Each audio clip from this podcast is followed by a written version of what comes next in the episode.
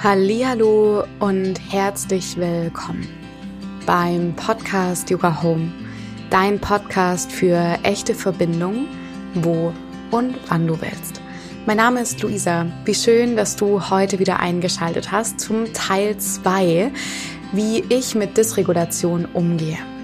Bevor wir in diesen zweiten knackigen Teil dieser kleinen Reihe hineinstarten, mag ich dich noch darauf aufmerksam machen, dass im September unsere nächste Yoga-Grundausbildung in Stuttgart startet. Alle Infos dazu und auch wie du unser Studio kennenlernen kannst und unser Dozentinnen-Team und die Christiane und mich, meine Geschäftspartnerin, steht in den Show Notes. Das heißt, es ist die Möglichkeit, wenn du eine traumasensible, nervensystemfreundliche Yoga-LehrerInnen Grundausbildung machen möchtest. Und ab März habe ich wieder zwei freie Plätze für das körperorientierte Coaching frei. Das heißt, wenn du dich dafür interessierst, mit deinem Nervensystem, mit deinem Körper in Verbindung zu kommen, deine Themen und Herausforderungen über deinen Körper und weniger über den Kopf anzugehen, dann bist du bei mir auf jeden Fall an der richtigen Stelle. Ich nehme im März wieder zwei freie Klientinnen an. Genau. Ich freue mich sehr auf dich und wir können uns gerne auch in einem Kennenlernen-Call erstmal unterhalten, ob ich überhaupt die richtige Begleitung bin da darfst du dich einfach bei mir melden. Alle Infos stehen in den Show Notes.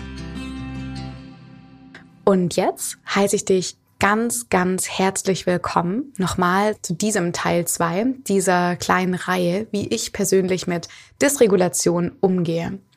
Es ist total schön, dass du hier bist und wir jetzt ein bisschen Zeit zusammen haben. Und im Teil 1 haben wir uns schon angeguckt, wie ich mit Dysregulation umgehe, und zwar der Übererregung. Und heute mag ich zum anderen Teil der Dysregulation kommen, denn wie auch im ersten Teil erklärt, ist Dysregulation nicht gleich Dysregulation. Es gibt einfach ein großes Spektrum an Dysregulation. Und ich habe mich in diesen zwei Teilen einmal auf die Übererregung, da wo quasi ganz viel Aktivität, Mobilisierung in uns ist, und Teil 2 jetzt die Untererregung, wo eher eine Immobilisierung im Körper ist, im Nervensystem. Darauf habe ich mich konzentriert und heute geht es eben um die Untererregung. Bevor wir in das Thema und auf meine persönlichen Handlungsschritte und Regulationsroutinen eingehen, möchte ich nochmal auf die Frage eingehen, wie entsteht eigentlich Untererregung im Nervensystem? Wenn wir uns die autonome Hierarchie, das hatte ich im Teil 1 auch schon angesprochen, noch mal ein bisschen genauer angucken, dann ist es so, dass unser Nervensystem, wenn Stress ins System kommt, wenn das Nervensystem reagieren muss, ist quasi der erste Schritt zu gucken, okay, kann ich hier fliehen? Okay, da ist ganz schnell die Antwort nein. Wenn das nicht funktioniert, versuchen wir über den Kampf die Dinge zu regeln. Das heißt, über den Kampf quasi wortwörtlich. Also wir versuchen quasi mit, mit einer Kampfenergie Dinge zu lösen. Und wenn wir quasi über Flucht und Kampf, eben über Handlung nicht weiterkommen, über Mobilisierung, entscheidet unser Nervensystem recht schnell, dass es hier keinen Sinn macht, mehr in Mobilisierung zu sein. Und dann fährt unser Nervensystem quasi alle körperlichen Funktionen auf ein Minimum runter, bringt uns quasi in Immobilisierung. Und dann sind wir quasi in der Untererregung. Und warum macht das Nervensystem das? Ich sage es auch gerne nochmal, unser Nervensystem möchte erstmal nicht primär, dass wir glücklich sind, sondern dass wir überleben. Und diese Immobilisierung ist quasi dieser letzte mögliche Überlebensmechanismus, dass wir quasi so wenig Energie wie möglich im Körper verbrauchen, fährt quasi alle Organe auf das Minimum runter, alle Systeme im Körper und dann kann man so ein bisschen sagen, dass wir auf Sparflamme fahren, könnte man sagen. Das heißt, nach einer großen Anstrengung, nach Mobilisierung, wenn wir darüber das Problem, die Herausforderung nicht lösen können, kommt eben die Immobilisierung. Das heißt, laut der autonomen Hierarchie kannst du dir vorstellen, dass wie so eine Welle entsteht, die bäumt sich auf über Handlung, okay, da kommen wir nicht weiter und dann kippt die Welle quasi nach unten. Das ist quasi nochmal die Beschreibung so aus dem Stresstoleranzfenster. Ich gehe jetzt in dieser Folge nicht mehr ganz so genau auf dieses Stresstoleranzfenster ein. Ich verlinke dir aber noch eine Folge in den Show Notes, da kannst du dir das nochmal ein bisschen genauer anhören. Das heißt, die Untererregung entsteht auf eine Mobilisierung, also auf eine Aktivierung. Und jetzt ist natürlich die Frage, wie drückt sich denn so eine Untererregung aus, so eine Immobilisierung? Und auch hier haben wir in unserem deutschen Sprachgebrauch ganz unterschiedliche ja, Wörter und Beschreibungen. Und ich finde auch hier ist nochmal wichtig zu sagen, eine Untererregung, eine Immobilisierung ist nicht gleich Immobilisierung. Auch hier findet eben diese Form der Dysregulation auf einem Spektrum statt. Das bedeutet, wir haben hier unterschiedliche mh, hm, Beschreibungen und unterschiedliche Worte. Und was mir hier auch wichtig ist, nur weil ich diese Worte für die Untererregung verwende, kann das bei dir was ganz anderes sein. Ich mag dir aber trotzdem mal so ein paar Wörter nennen, die ich mit Untererregung verbinde. Das ist die Antriebslosigkeit, die Leere, eine Unverbundenheit oder auch Trennung, eine Erschöpfung, eine Betäubtheit, sowas auch wie ähm, orientierungslos zu sein oder extrem müde, extrem erschöpft. Das wären mal so ein paar Worte, die ich quasi mit Untererregung verbinde. Und vielleicht gibt's bei dir ganz andere Worte, das wäre auch total in Ordnung. Die Dinge meinen quasi dieselbe Energie. Also wenn wir so mal in diese Energie der Untererregung hineinspüren. Und jetzt ist die Frage, wie zeigt sich denn bei mir persönlich? Da es ja auch eine recht persönliche Folge ist, wie ich persönlich mit Dysregulation der Untererregung umgehe.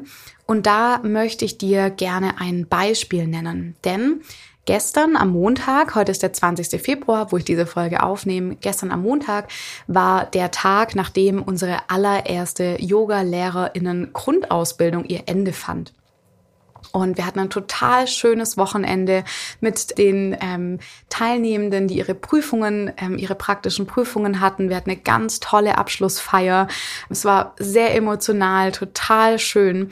Und ich dachte dann, als ich am Montag aufgewacht bin, so, ja, heute wird ein ganz toller Tag, jetzt ist dieses Projekt beendet und ich werde heute wahrscheinlich der glücklichste, stolzeste Mensch sein.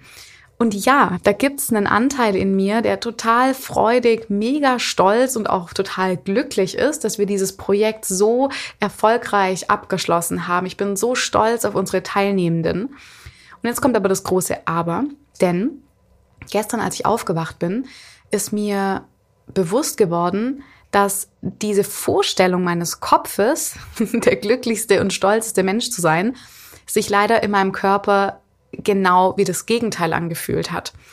In mir war gestern eine ganz schön große Leere, eine Unverbundenheit, so ein dumpfes Gefühl, auch so eine Schwere auf meinen Schultern. Und irgendwie habe ich auch, auf Deutsch gesagt, meinen Arsch einfach nicht hochbekommen gestern. Also es war, ich war so richtig meh, so kann man es quasi sagen, so richtig äh.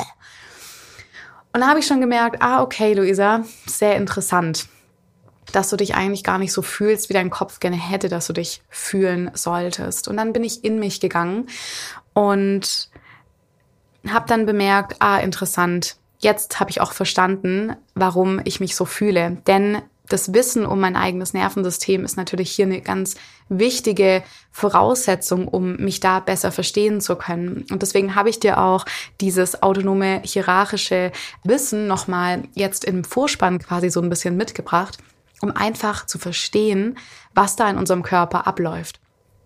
Und ich möchte dir gerne an diesem Beispiel gestern erklären, ganz kurz nochmal in Verbindung mit dem Wissen, was du jetzt schon hast zur autonomen Hierarchie, was da gestern bei mir passiert ist.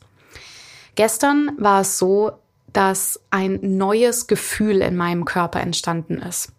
Ich habe in meinem ganzen Leben noch nie eine Yoga-Grundausbildung gegeben. Und dann war dieses Projekt auf einmal zu Ende.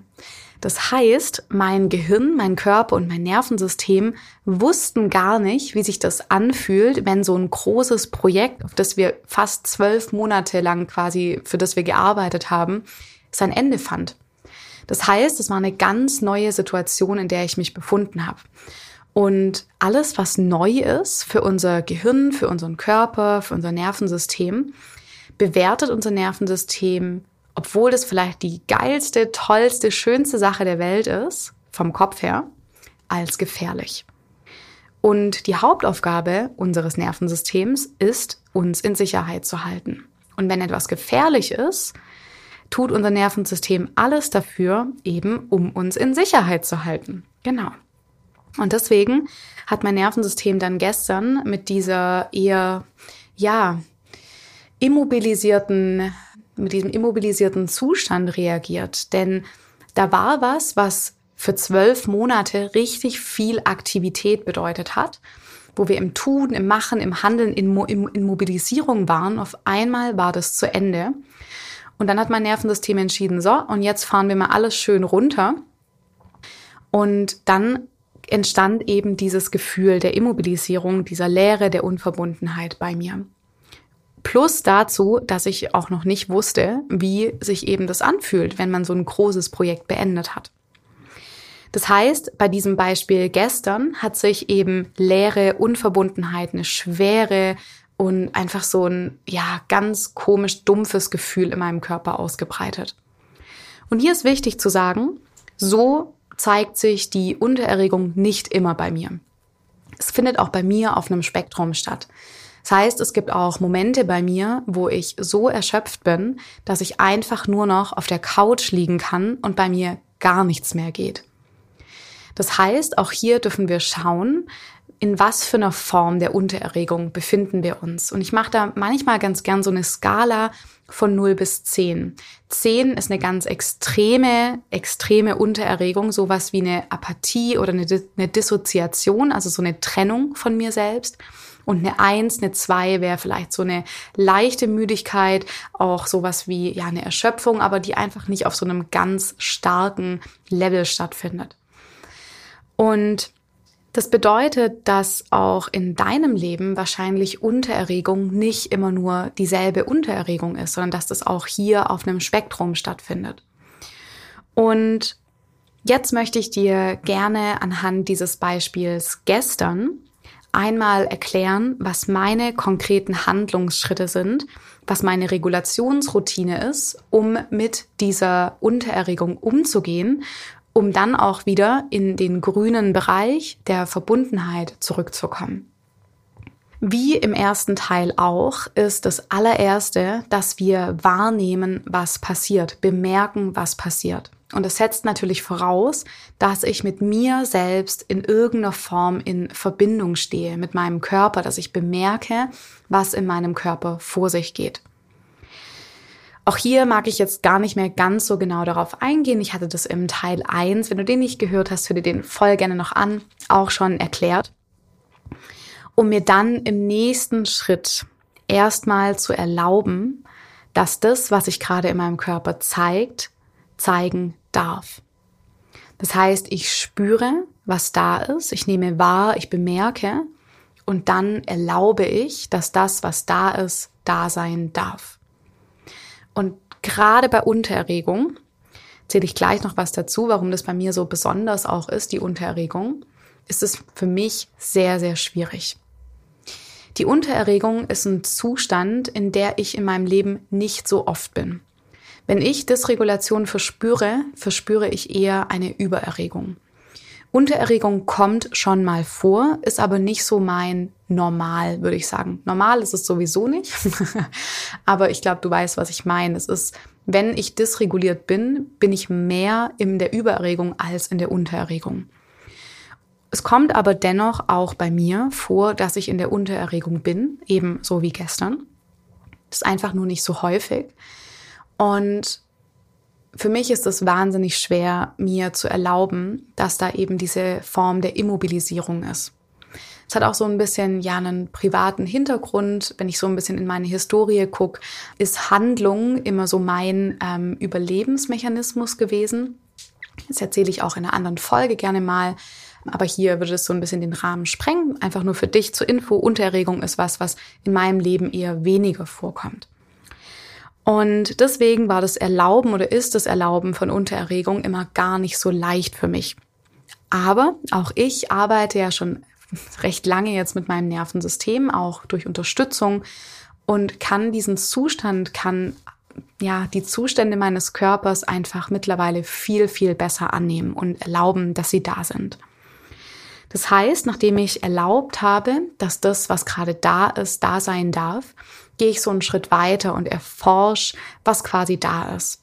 Ich mache quasi den Punkt eins nochmal so ein bisschen zugänglicher und so ein bisschen feiner. Ich gehe so ein bisschen mehr ins Detail. Und es ist auch der Punkt, wie drückt sich eben diese Form der Untererregung aus und guck mir das so ein bisschen genauer an. Gestern in meinem Fall war da, wie schon gesagt, ganz viel Leere in mir. Ich habe mich sehr unverbunden gefühlt. Ich hatte das Gefühl, so eine richtige Loserin zu sein, so könnte man das auch nennen. Ich hatte auch das Gefühl, irgendwie mag mich niemand, ich habe keine Freunde, ich bin irgendwie getrennt von der Welt. So hat sich das gestern für mich angefühlt.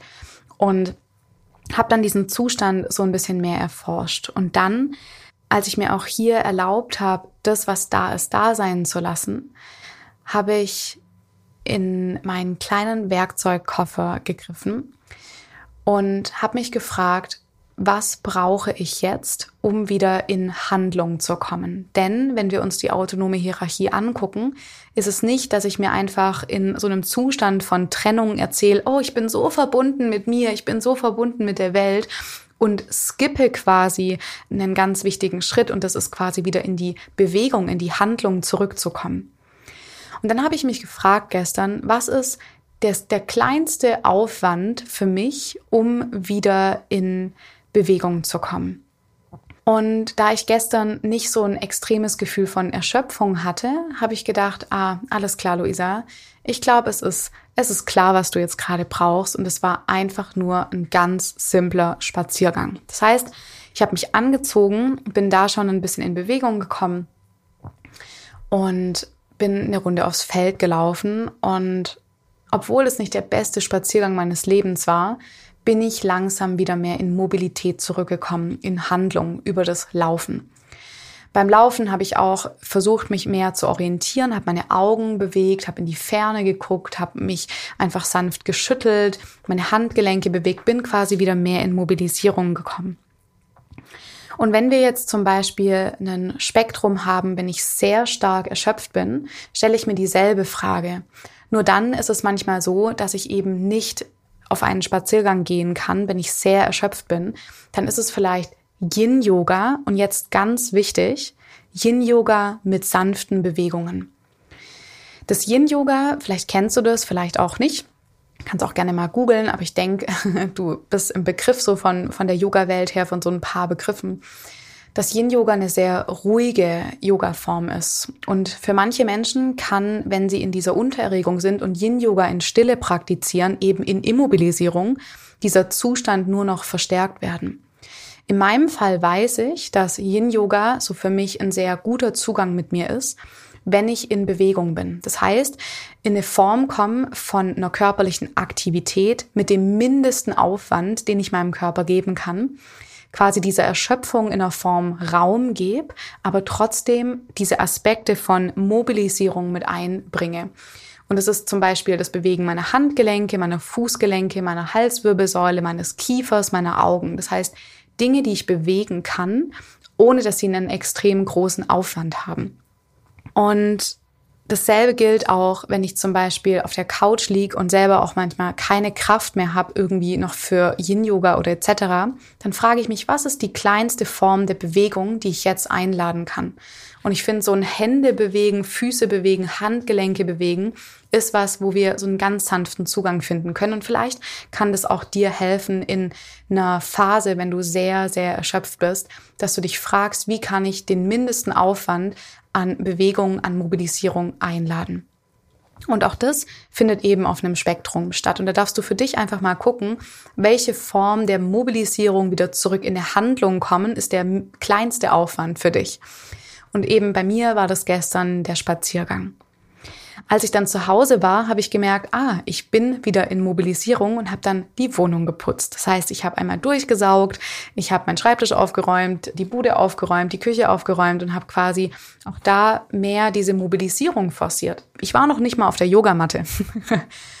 und aber ich, als ich dann das Gefühl hatte, okay, ich bin wieder so ein Stückchen mehr bei mir, mehr in, im grünen Bereich, wieder mehr in Verbindung, dann, oder nee, noch einen Schritt vorher, sorry. Ich war dann quasi wieder in Mobilisierung und habe dann eine ganz liebe Freundin gefragt, denn am Donnerstag geht's für mich auf Reise, erzähle ich dir auf Instagram, wohin es geht. Bin für drei Wochen unterwegs, hat genau sie mir Bücher angeboten, dass ich sie ausleihen darf. Und dann habe ich mich mit ihr verabredet, um diese Bücher abzuholen. Das heißt, ich habe dann Und jetzt kommen wir zum grünen Bereich, mich mit einem ganz lieben Menschen getroffen, die mir sehr viel bedeutet und hatte einfach eine kurze Begegnung, eine liebe Umarmung, ein kurzes Gespräch über, ja, die Bücher und was gerade so los ist. Genau.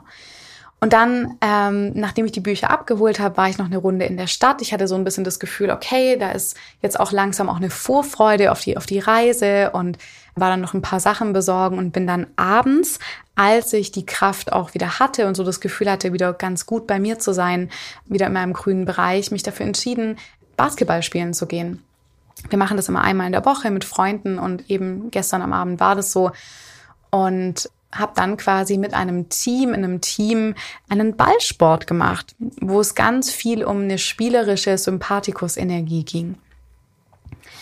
Das heißt, dieses Nähren meiner selbst konnte ich aber erst tun, nachdem ich nicht gegen mich angekämpft hatte. Das heißt, ich habe der Erschöpfung Raum gegeben. Und das ist auch was, was ich dir gerne ans Herz legen mag, dir zu erlauben, in der Untererregung zu sein. Gerade in einer Gesellschaft, die ganz viel nach Funktionieren strebt, die ganz viel danach strebt, Hauptsache weiterzumachen, ist es ein Phänomen, was uns auch mit der Form von einem Burnout oft begegnet. Wir haben Phasen von extrem viel Aktivität, sind relativ weit oben im roten Bereich, ja, über lange Zeit, Monate, Jahre. Und irgendwann sagt unser System, und jetzt reicht's. Und dann fährt das Nervensystem quasi einmal runter, eben in die Untererregung. Und auch wenn das nicht immer das Burnout sein muss, also dieses extrem, extrem, ist es eben so, dass Dysregulation sich auch in, ja, Phasen zeigt.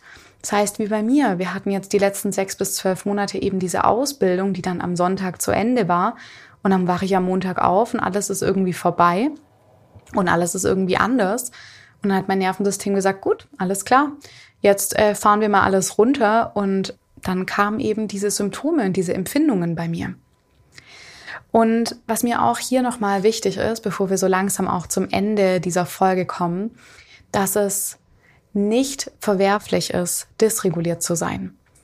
Das gehört zu unserem Leben mit dazu. Wir können nicht immer nur im grünen Bereich sein.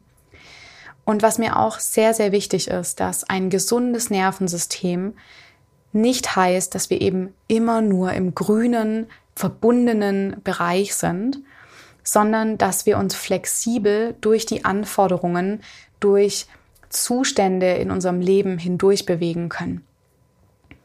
Und dann sind wir vielleicht auch mal eine Phase in unserem Leben mehr in der Aktivität, sind vielleicht auch mal eine Phase in unserem Leben mehr in der Untererregung, aber wissen, und das ist quasi auch das, was auch so eine Selbstwirksamkeit mit sich bringt.